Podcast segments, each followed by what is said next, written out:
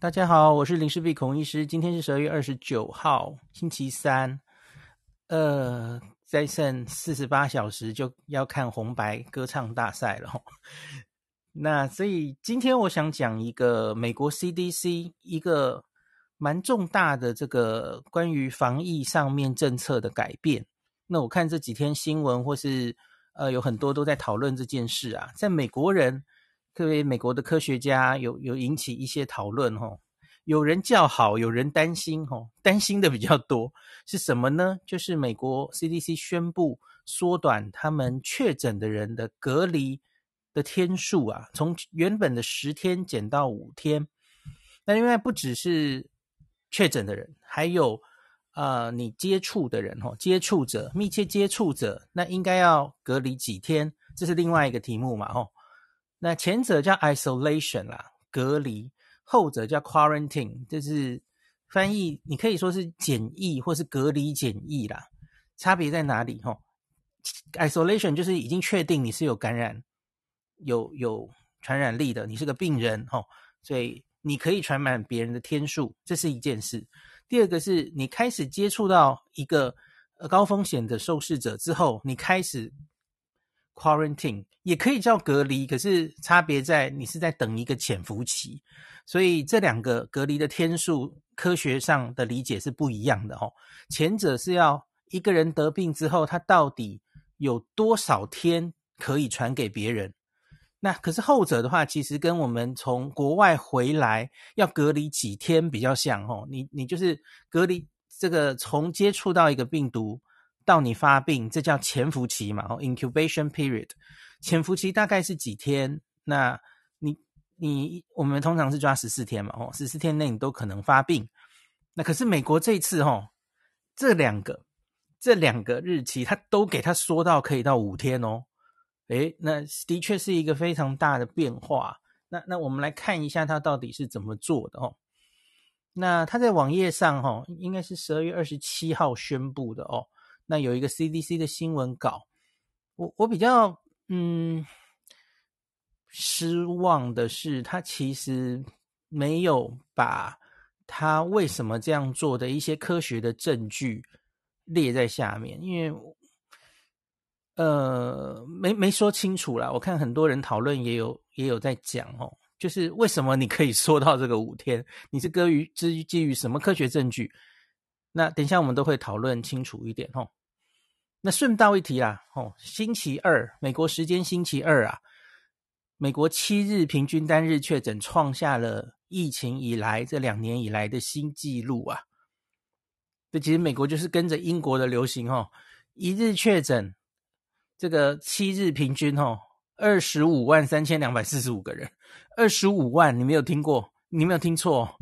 超过了今年一月那时候那个英国变种病毒那一波的二十四万八千两百零九人，所以很明显，美国这一波哈、哦、来的又急又快，而且以确诊人数来说破了新纪录哦。那这个二十七号更新这个隔离天数建议哈、哦，那其实就让某些人蛮疑惑的了。为什么你现在在 Omicron 就是？已经将进入大流行的时候，你这个防疫政策好像反而在放松啊！你原来该隔离十天的人，你五天就放他出来哦，那那岂不是会让这个病毒越传越厉害哦？好，那很多人就是在质疑这件事情嘛吼。那那他是这样子的建议的吼，这个决定是基于科学上的观察，有越多新的证据说，多半新冠的传染吼是发生在。这个人有症状开始的前一两天，这个我们本来就知道了嘛，吼，在你症状开始前，这个病毒量已经开始上来，这个 pre-symptomatic 时候已经可以开始传染了。那最多是抓前一两天就开始，那再来有症状之后两到三天，所以他说最多传染都发生在前二后三，所以总共五天的这个传染期，吼。那所以因此他们才会定出现在这个政策哦。那这个政策是怎么样？那来分三方面来讲哦。首先是确诊者，确诊者其实他就没有管他施打疫苗的状态，这个其实也被很多人批评，因为我等一下会跟大家讲，有蛮多资料已经要快清除病毒，所以比较没有问题哈。可以说在五天的话，其实是还蛮合理的哈。可是不打疫苗的人，大概平均清除病毒可能需要到七天，所以这个你就会超过五天，这是很多人现在在批评的事哦。那总之，我先说 CDC 怎么规定的啦哈。那你确诊哈，那我我发现有些人会把它讲成，以为这个政策是说无症状感染者可以隔离五天就好。不对，我看这个 CDC 的说明是说，不管你一开始有没有症状。他说的是，你在第五天，假如症状已经都没有了的话，那当然包括你从头到尾就无症状的人哦，或是你前面只是轻症，第五天已经完全好的人，他其实都包括在里面哦。那他说，这这个很显然只是针对一般民众，你可能只是轻症得到了 Omicron，呃，或是不一定 Omicron 啊，他也不是只针对 Omicron 嘛，吼，现在美国 Delta 也还在啊。总之就是确诊后。好，你就在家里隔离五天，不上班吼。那五天之后，假如一切安好吼，他就说你就可以解除隔离了吼。请注意，他也没有建议你要做什么检查，这又是另外一个大家质疑的地方了吼。五天就解除，那可是你在第六到第十天，那后面的五天，你可以回到你的工作岗位吼，又可以开始回到社会跟别人接触。可是你要在接触别人的时候。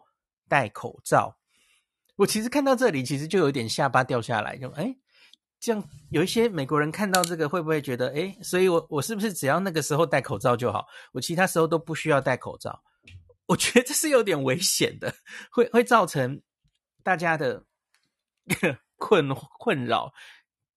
就因为在美国现在这种状况，Omicron 现在大举入侵的时候，哈，应该是。不管你有病没病，因为你知道吗？戴口罩是保护别人或是保护自己。那现在这个针对确诊者，很明显的是希望他保护别人嘛。你都确诊了，希望你不要散布病毒嘛。那他在这边说这些人，吼，原来是隔离十天，现在改成五加五，后面五天可以回到工作跟接触人，只要你戴口罩就好了。呃，我觉得这个政策上其实会造成。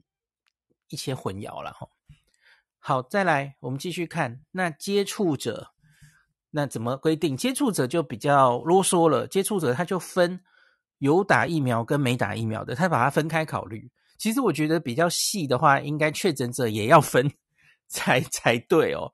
我不知道为什么他们没有分啊。好，那我们来说接触者，如果你是有打疫苗，打了两针，或是交生，当然是一针就算完整接受了哈。我我交生就暂且不说了。呃，打两针疫苗六个月内，这是原本的这个嗯完整接种疫苗的定义哈。那可是现在因为有 Omicron，我们加进了加强针的考虑啊。那所以打了加强针的话，也算在这一群哈。所以等一下第三群就是你打了两针，可是已经过了六个月，那他就当你其实是。没打哦，因为你的保护力是比较差的哦。好，这样应该听得懂。好，那有打疫苗者哦，那他就不需要隔离了耶。密切接触者也不需要隔离哦，那就是零加十吧，你可以这样想哦。请在接触他人时戴十天口罩。一样的，我又觉得这是很令人混淆的事啊！这种时候，其实大家都应该，你在公共场合都应该要戴口罩啊！你现在身处疫情最严重的，呃，确诊最多的纽约，人家看到这个会让你以为哦，所以我只要接触确确诊者，那后十天戴口罩就好，其他时候我都不用戴吗？这这会会让民众困扰嘛？哦，可他他可能只是很卑微的请求，他知道美国人很多人不太理口罩政策啦。他说：“可不可以请你至少，你在接触这个啊密切接触者有确诊的那个十天内，请你戴一下这样子哦，好吧，也许吧，哦，只是我觉得这个政策会让人很混淆了哈。好，那他当然是说，如果有症状，请立刻裁剪，然后就并待在家里啊。那然后他建议，这里有建议要裁剪了哈。你在第五天的时候，不管你有，假如你还是维持了没症状哦。”那请在五天的时候采检确认是否阴性。好，这个是指有打疫苗者的接触者是这样做的啊、他的隔离检疫的天数哈、零，不需要，你就戴十天口罩就好哈。好，那第三个，那接触者假如是没打疫苗的呢？没打疫苗，或是你打了两剂疫苗超过六个月，你还没有打加强针的哦。因为针对 Omicron 这四桶，你其实几乎没打，没有什么保护力啊。好，那他就说，那这样子你要五加五，就是刚刚跟刚刚那个确诊者的待遇一样，隔离五加五啊。那基本上都一样了吼，就是之后五天，就是在接触他人时要戴口罩，是阴性哦。那这整个十天内，你有症状就要随时检查。那其实，在台湾的朋友们听到后两个，其实已经听到有什么猫腻了，对不对？我们从国外回来吼，一直强调要十四加七嘛，所以你现在这五加五是什么回事吼？所以啊，十一天以后就不会发病了吗？当然不是嘛。十一天以后还有很多，呃，不是，我不应该说很多，呃，还有机会会发病的。当然数字可能会变少齁，可是问题是你这十天很显然是不够的，因为我刚刚跟大家讲了哦，一个有症状者的传染期，which is maybe ten days，十天，好，跟潜伏期，潜伏期大概是二到十四天不等，中位数可能是五天。最近有人说新的研究齁。啊，Omicron 可能会缩到三天，好，那都 OK。可是问题是，它是一个变动的数字，哈，它有人可以五天，有人可以七天、十天，这个其实跟你这个接触到病毒的病毒量、你自己的身体的免疫力、你有没有打疫苗，这都会决定于你接触病毒后几天发病。所以绝对不是什么平均三天，所以多半人就会在三天的时候发病，呃，不是这种事情哦。有人可以短，有人可以长，所以因此，嗯，我这里先讲一下哈、哦。前几天 CDC 的那个官方的那个 NNWR 就就分析了一个案例，好像才几个人吧，就是从一个指标个案 Omicron，然后传给别人，然后说很可能啊。不是可能啊，他就说 Omicron 的这个潜伏期有可能相比于别的我们之前的变种哦，它的潜伏期可能只有三天。可是我我觉得这个很奇怪，因为它就只不过是一例，这一例传给别人的时间，那个按样本数超少，然后他就直接下断定说。Omicron 的潜伏期大概只有三天，我完全看不懂。潜伏期应该是累积一堆案例，因为它可以多可以少，你最后要做一个平均数，做一个常态分布，然后告诉我们多半潜伏期落在哪里，你才能下结论。针对 Omicron 来以后做这政策调整，我觉得非常非常粗糙。我我不知道为什么他们会这样子。那我等一下会开始念，我们现在有哪一些证据？做这些事情，可是问题是哦，针对 Omicron，我们几乎都是未知的。我们的研究几乎都是从之前的变种病毒，呃，之前的病毒，还有武汉原始株，然后还有最近有一些 Delta 的资料，Delta 跟 Alpha 相比的资料。可是问题是，Omicron 的资料几乎是缺如啊。像今天 Eric Topol 就在他的 Twitter 上说：“哎，我们缩短这个。”呃，美国 CDC 表示，我们是基于科学证据，吼，那我们缩短这个隔离期到五天，啊，也不做检测，吼，那证据如下，然后他很讽刺的，他就贴了一张白色的图，那个图上什么都没有，对，证据是 zero zero days，根本没有证据，这个这个其实让我觉得非常奇怪哦，不应该这样子的。好，那我我继续来讲一下。我我先讲我的解读，我来再来讲另外一个一些网站上的解读好了哈。好，我觉得基本上这其实是一个防疫跟经济拉扯之下的结果。这个动作很明显不是为了防疫本身，因为假如只是为了防疫，那希望这个病不要 一直传得太厉害，你很明显是应该尽量把大家隔好隔满，阻绝掉。当然不能完全阻绝，可是你尽量能切断传染链，这个是呃金科玉律啊。那可是这个动作很明显，他已经是也怕另外一件事哦，就是怕一次太多人感染。那你假如每个人感染，然后他的身边的密切接触者全部都要去隔离，哦，一下就十天起跳，那密切接触的隔离，甚至理论上应该要到十四天嘛，哦，那那你会让这个社会几乎无法正常运作，特别是一些比较重要的一些行业。那过去这一周，大家应该已经看到很多新闻了，哈，比方说太多机组员感染，那要求就就被取消航班。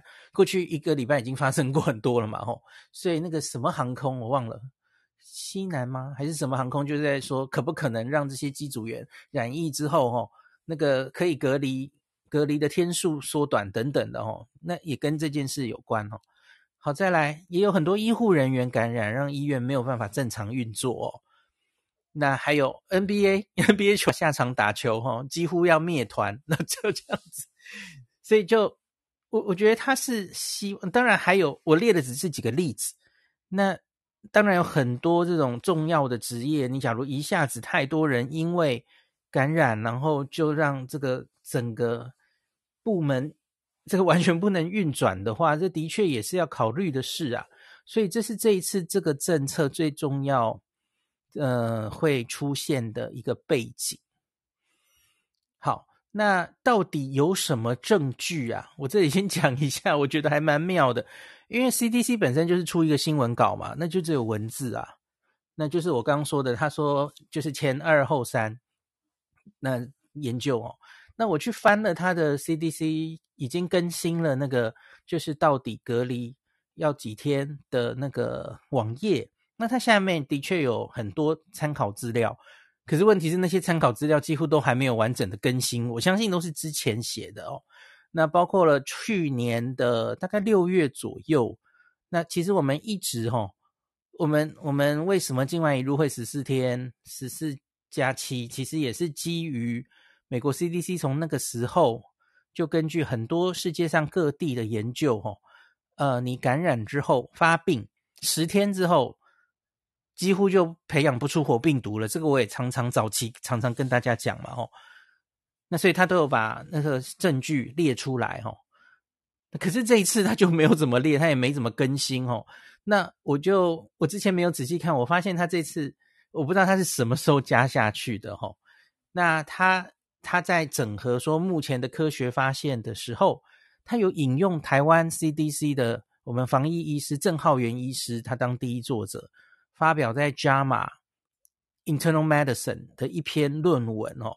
它是针对我们台湾很早期去年初那些境外移入的案例啊，诶，应该不止境外移入，应该也有本国了哈。因为去年很出了，二月到四月的案例左右哈。那去研究到底在有症状的第几天暴露哦，那那会会传染别人的几率多高哦？所以你看，这是很早的资料，这是武汉原始株的资料，好不好？可是美国 CDC 现在还在用，然后引用这一篇哦，那是这样的，他就说在有症状之后第六天以后产生的暴露哦，他说这边有一个很大型的追踪哦，几乎都没有产零例零例传染出去。我说哎，这是台湾的研究哎，有症状五天之内，包括了有症状前两天哦，哈，总共一千八百个人，台湾的追踪哦，二十二个人感染，这个大概受感染的几率是一 percent，请注意，这是武汉病毒株哈，我相信现在大概那个几率不会那么低吧哦，传染力变高了哦。好，再来，那六天之后呢？开始六天之后再铺路的，总共有八百五十二个人，没有一个被传染哦，所以那篇其实就引用台湾的这个研究告诉大家哈，发病之后六天之后哈。你再铺路几乎不会传给别人，可是这是武汉病毒株，OK？现在到底是不是这样？哦，要看新的证据。哦，好，再来这个，嗯、呃，我我想美国的政策是这样啦，吼，他他已经不是在追求那个，呃，万无一失，他的这个隔离。然后要把病毒完全阻绝的这种心态早就没有了啦，吼，因为防疫其实本来就是割一条线，看你要割在哪里。那现在他看到多半的传染，假如发生在前面，然后这个人又第五天已经无症状，他觉得理论上他传染出去的几率就比较低了。那他希望借由后面戴口罩的这个方式，哦，那让这些人，比方说他还是 可以提早提回到工作岗位，特别他根本没有不舒服的话了，哈，他就是允许这件事情是可以发生的，这样，哈。当然也有人说，就是惯老板，就是要大家出来工作，不要减少，不要影响到人力，哈。基本上其实真的是这种心态啊，才会有这个政策了，哈。好，那。可是哈，我就跟大家说，接触者在接触后发病的潜伏期是另外一个问题嘛。那我们之前是抓平均四到五天，最长可以到十四天。那我刚刚讲的哈，美国 CDC 现在说这个潜伏期可能还会在三天，那那篇新闻里还说 Delta 可能是四天，原始病毒可能是五天。好，这个都 OK，可是那个就是中位数嘛，多半的人发病是离三到五天好。可是呢，然后呢，其实还是有一定比例的人是在三天以后发病啊。那你搁在五天，到底会有多少人落在五天之后？这是个问题哦。所以我觉得 我没有实际的数字哦，可是我我看起来感觉是哦，你看美国搁在五天，这五天它可。这这其实就是这同一个问题，就是我们什么时候可以把边境隔离的检疫缩减的问题，哈。那我们这一次针对打完疫苗的人是缩到七天，等于是在做一个实验嘛，七加七。那所以我觉得缩到七左右是合理，更何况是 Omicron，好像就是潜伏期有相对比较快一点，它会比较快一点发病。七不错了吼，可是到五我觉得就好像有一点 over 了。那等一下我们会用引用资料来跟大家讲为什么好像有点不不妥哦。毕竟这个潜伏期吼，呃，新冠冠状病毒这个潜伏期它其实一直都没什么改变，大概它可以到十四天这么长哦。那值不值得？呃，就是你你会漏掉多少人？是漏掉两成吗？六到三成？假如你隔五天或隔七天的话，那我觉得这是接下来要看资料才知道的事啊。那我觉得美国早早已经是与病毒共存，你要加一个亡也可以了，与病毒共存亡的阶段了哦。所以他们防防防疫考虑的已经不是要坚壁清野，百分之百阻断感染，早就不是了嘛。他现在想做的就是减害。那这个减害只要能阻挡多数的传染就好了哦。那这个六到十天可能会让病毒散播的风险，那就承担下来。那可是他也他不能让社会经济的运作受到太大影响，这反而是他们现在更担心的事情嘛吼。那这个政策在美国引起了很多正反面很极端的反应哦。有人拍案叫绝说，觉得早该这样做啦，在这边关十天干什么哦？可是又有人期期以为不可，就觉得这样可能会让病毒传得更快什么的哦。那特别多的人会提到说，你为什么不像英国一样啊？英国其实在圣诞节前也有提出他们的新政策哈。原本这个确诊者也是要十天，那大家都是跟着美国嘛哈。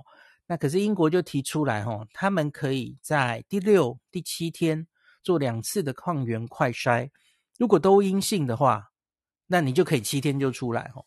他说：“为什么不不跟英国一样这样做？哦，也让大家比较安心了哦。”那我有看到 Dr. Fauci 接受电视新闻的专访，他有解释这一点哦。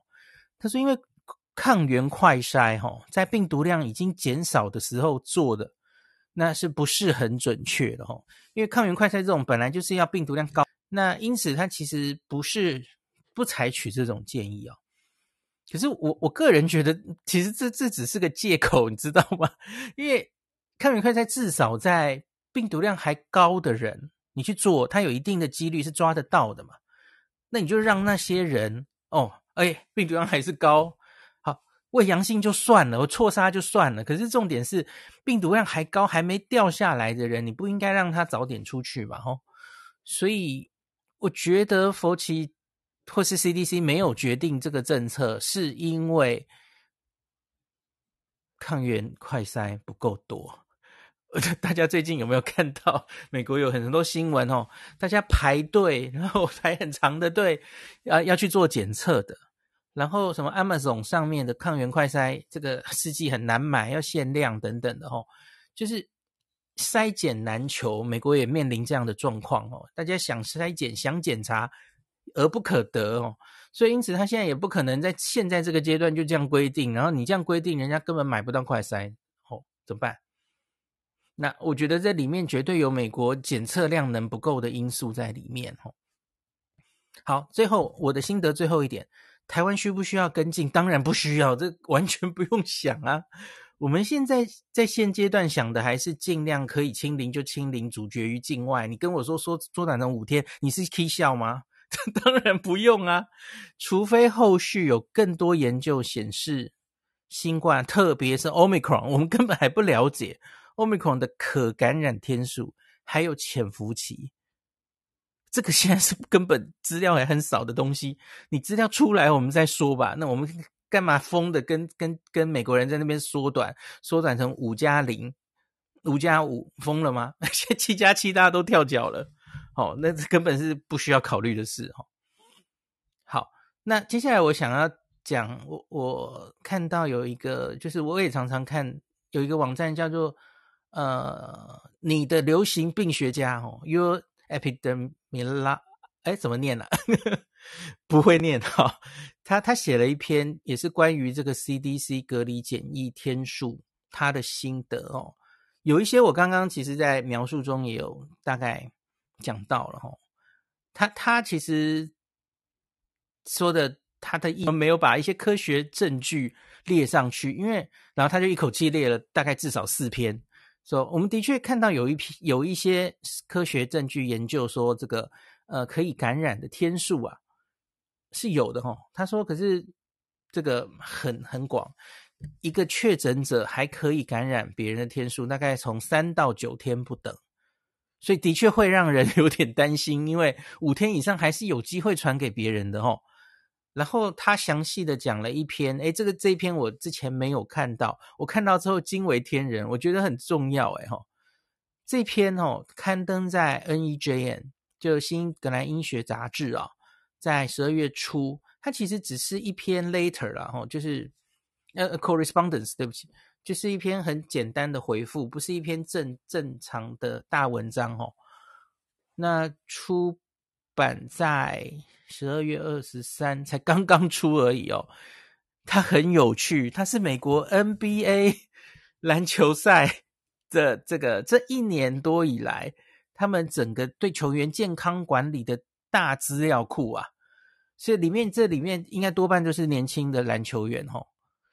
呃，对职员我不知道有没有，因为看起来都是二十到二十九岁男性居多，九成以上都是男性。我想是以运动员为主哦，因为这一年多以来 NBA 开打，然后他们是在很严谨的这种管制下哦，就每天都要测嗯 PCR 吧，那就是确诊了哈，去隔离，所以也是几乎每天测哦，所以因此它有非常大的这个资料库，然后可以来分析。在你的确诊之后，到底这个病毒量的变化，哦，那什么时候病毒会掉下来，哦？所以这非常 重要的一个资料库，而且很大很大的资料库。那这里面包括了多少人，哦？我来念给大家听。它是从这个啊，二零二零年的十一月二十八号开始，然后资料切在二零二一年的八月十一。所以呢，在这段时间里面感染的多半就是 Alpha 或是 Delta，资料都有，所以就可以互相比较哦。其实你再等一下，Omicron 资料就有了哦。最近一大堆 N NBA 球员中标嘛，在一个月之后，可能 Omicron 资料也来了哦。那他就收集他们的临床资料，那这总共里面有一百七十三个，诶，对不起。他一开始总共有八百七十二个参与者，然后其中有一百七十三个人确诊，然后，然后他当然再去看这里面，呃，谁是打有打疫苗的跟没打疫苗的可以相比嘛？吼，那总共这一年他们做了你的 PCR 哦，平均每周可以做五百四十八件哦，那所以就他们就去看这到底这个病毒它会怎么样，病毒量是怎么。演变的哈，有几个有趣的发现哈。那那那张的图其实很彩色的，就是都集中在一张图上哦。呃，几个重大的发现，第一个哦，他他把它主要分成 Alpha、Delta，还有其他的其他的变种病毒。我其实比较好奇，那其他的变种病毒是什么哦？那 Alpha 的话，哦，它平均是在这个染病之后的三点四到六点二天。这个传染力是最强的吼，大大概在六点二天的时候，病毒就会到比较低的程度去了吼。那 Delta 也是大概三到六点二天，所以它它这边做出来的，不管是尖峰的病毒量、清除病毒的时间，其实 Alpha 跟 Delta 并没有明显的差别哦。好，那另外一个更有趣的是，有打疫苗跟没打疫苗有没有差？有差的吼。如同很早期，新加坡就跟我们说过嘛，吼，Delta 病毒，呃，有打疫苗的人，他好像可以清除的比较快。那这篇有更大的数据证明这件事，哦。没打疫苗的人呢，他可能需要到七点五天，请注意，这超过五天了，吼，七点五天才能清除掉病毒。那可是有打疫苗呢，可以缩短到五点五天，就早了两天。那所以的确有差吼，那哎，可是也这也要讲一下这个研究的限制吼。这这些人里面多半在美国嘛，那所以是打 BNT 疫苗为主吧，然后有一些交生疫苗，那他就没有再去分析到底呃 打打不同的疫苗有没有不同的效果了哦。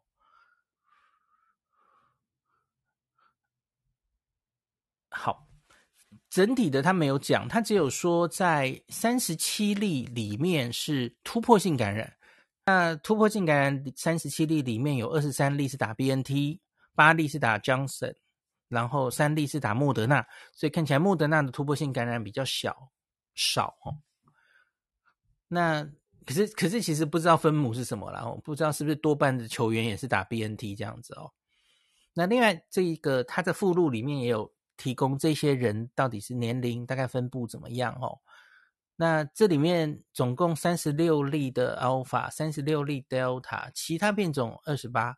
我在想其他变种是什么？好好好奇哦，可能有一些是 Beta，大概这样吧哈。哦，其他变种是二十八，然后还有一些不是特别的 BOI 或 BOC 的哦，那有四十一例耶，我很好奇这些人到底是什么。那他的年龄集中在十八到二十九岁，就是 NBA 球员的年龄最多就在这嘛吼。然后五十岁以上的人很少这样子。那有症状无症状呢？大概一半一半哦。就我我看比例差不多哈。那疫苗的突破性感染，这样看起来的确哈，在 Alpha 里面几乎没有，这三十六例里面哈，只有四例是突破性感染哦。也也因为后来 Alpha 很快就被取代了吧？那一开始打疫苗的时候，其实对英国变种病毒都很有效。那 Delta 就不一样了哈，Delta 里面三十六例里面有二十五例是突破性感染。好，这是这篇文章蛮有趣的，小小的一篇文章。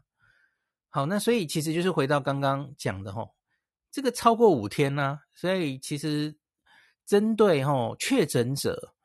你你把有打疫苗跟没打疫苗的人都一试，那还有一件事，当然是其实我们对 Omicron 是有目前是没有这些资料的，所以就算是 Alpha 跟 Delta，呃，打疫苗的人可以清的比较快，那 可是问题是你确定 Omicron 还是这样吗？不一定嘛，也许 Omicron 这哇，这有打疫苗没打疫苗都没差，那个病毒都要花七天才能清，很有可能嘛，因为本来这个。也不，我不知道啦，我我讲太快了，对不起。因为假如对 Omicron 还是有一定的保护力的话，呃，产生抗体的能力有一定的，你要我真的猜的话，我觉得可能会受影响一些。然后，因为我们现在说的是呼吸道病毒的清除，就是被你不能再量到有一定的病毒量的时间，哈。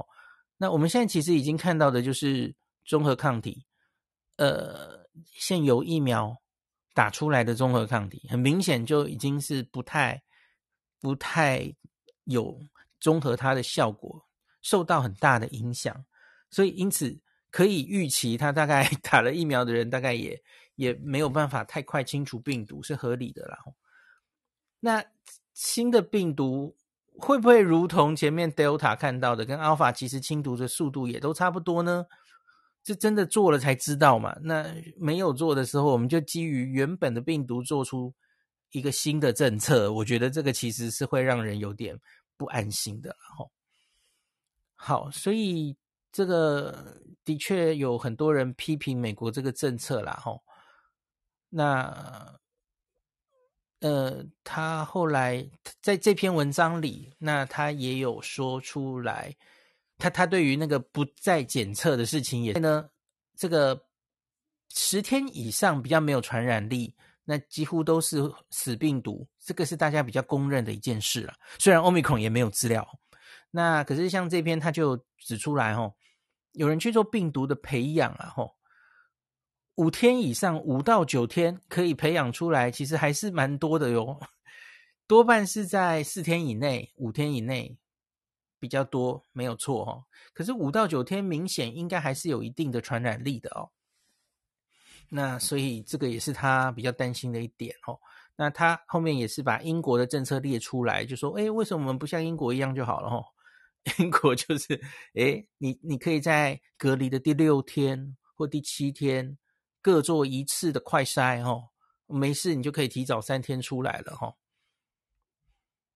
好，那另外他还吐槽了一件事，这件事我就最后小小讲一下了哈。大家记不记得我们上礼拜 CDC 有在说，诶，他们忽然发现这个美国已经七十三 percent 都是 Omicron 了哈，然后前次才二十二，这诶不是二十二。前一次才十吧，哈，那忽然跳成七十几吧，大家都吓一跳，哦，诶，结果他们现在是那个校正回归，忽然改了，他们把十二月十八号的那一周，吼，往下改，说，诶，我们我们我也不知道他怎么搞错了，吼，他把它搞成二十二 percent，回回归校正成校正回归成二十二 percent。天呐，二十二跟七十五是差多少？你到底是怎么样把它搞错的哦？我觉得应该可能是有一些，因为因为美国的问题其实就是它没有英国、南非一样那个监测的这么及时、这么全面嘛。哦，我相信它可能是有一些落在那个日期的简体，后来又出来弄哦，所以他最后整理一下、收集一下，是发现哎，没有那么多啦，在我们所有的筛检里面哦。看起来那周只有到二十二 percent Omicron 的这个被检测出来的比例哦，怎么会跟一开始差那么多？我觉得可能是先送到资料的州，那那明显流行性比较高，比方说纽约吧，它就拉高了那个那个七十五哦。那所以最最新的数字是这样，然后美国最近的我也不知道它之后会不会继续校正回归哦。美国最近三周是这样的，从十到二十二。然后他现在最新的这一周，就是圣诞节前的这一周，他是说到，呃，到快六十，也是破五十了啦，的确是破一半了，没错啦哈。那可是就是这是有一个有有一点大的乌龙啊，他也所以他也吐槽了一下这件事哦。那令人觉得，就美国这里真的还是要加油哦。所以所以。所以我才跟大家讲，就如同我昨天跟大家说的哦，我最近又一直看到美国新闻在那边报说，Omicron surge，Omicron 来了，然后呢，他就开始说，哎，医院又开始重症塞满，然后医疗有一些压力，然后像是纽约还报很多青少年啊、儿童的案例激增几倍等等的哦，我就想问你，你很确定那是 Omicron 吗？不一定嘛，谁 你们的哦，你们的 Delta 还没有走啊？那当然，纽约的话，也许因为纽约已经有资料，Omicron 好像是占他们的九成以上。纽约也许觉得要很小心的看这些美，特别是美国的资料哈。美国国家实在太大了哈。好，那今天这集就讲到这里。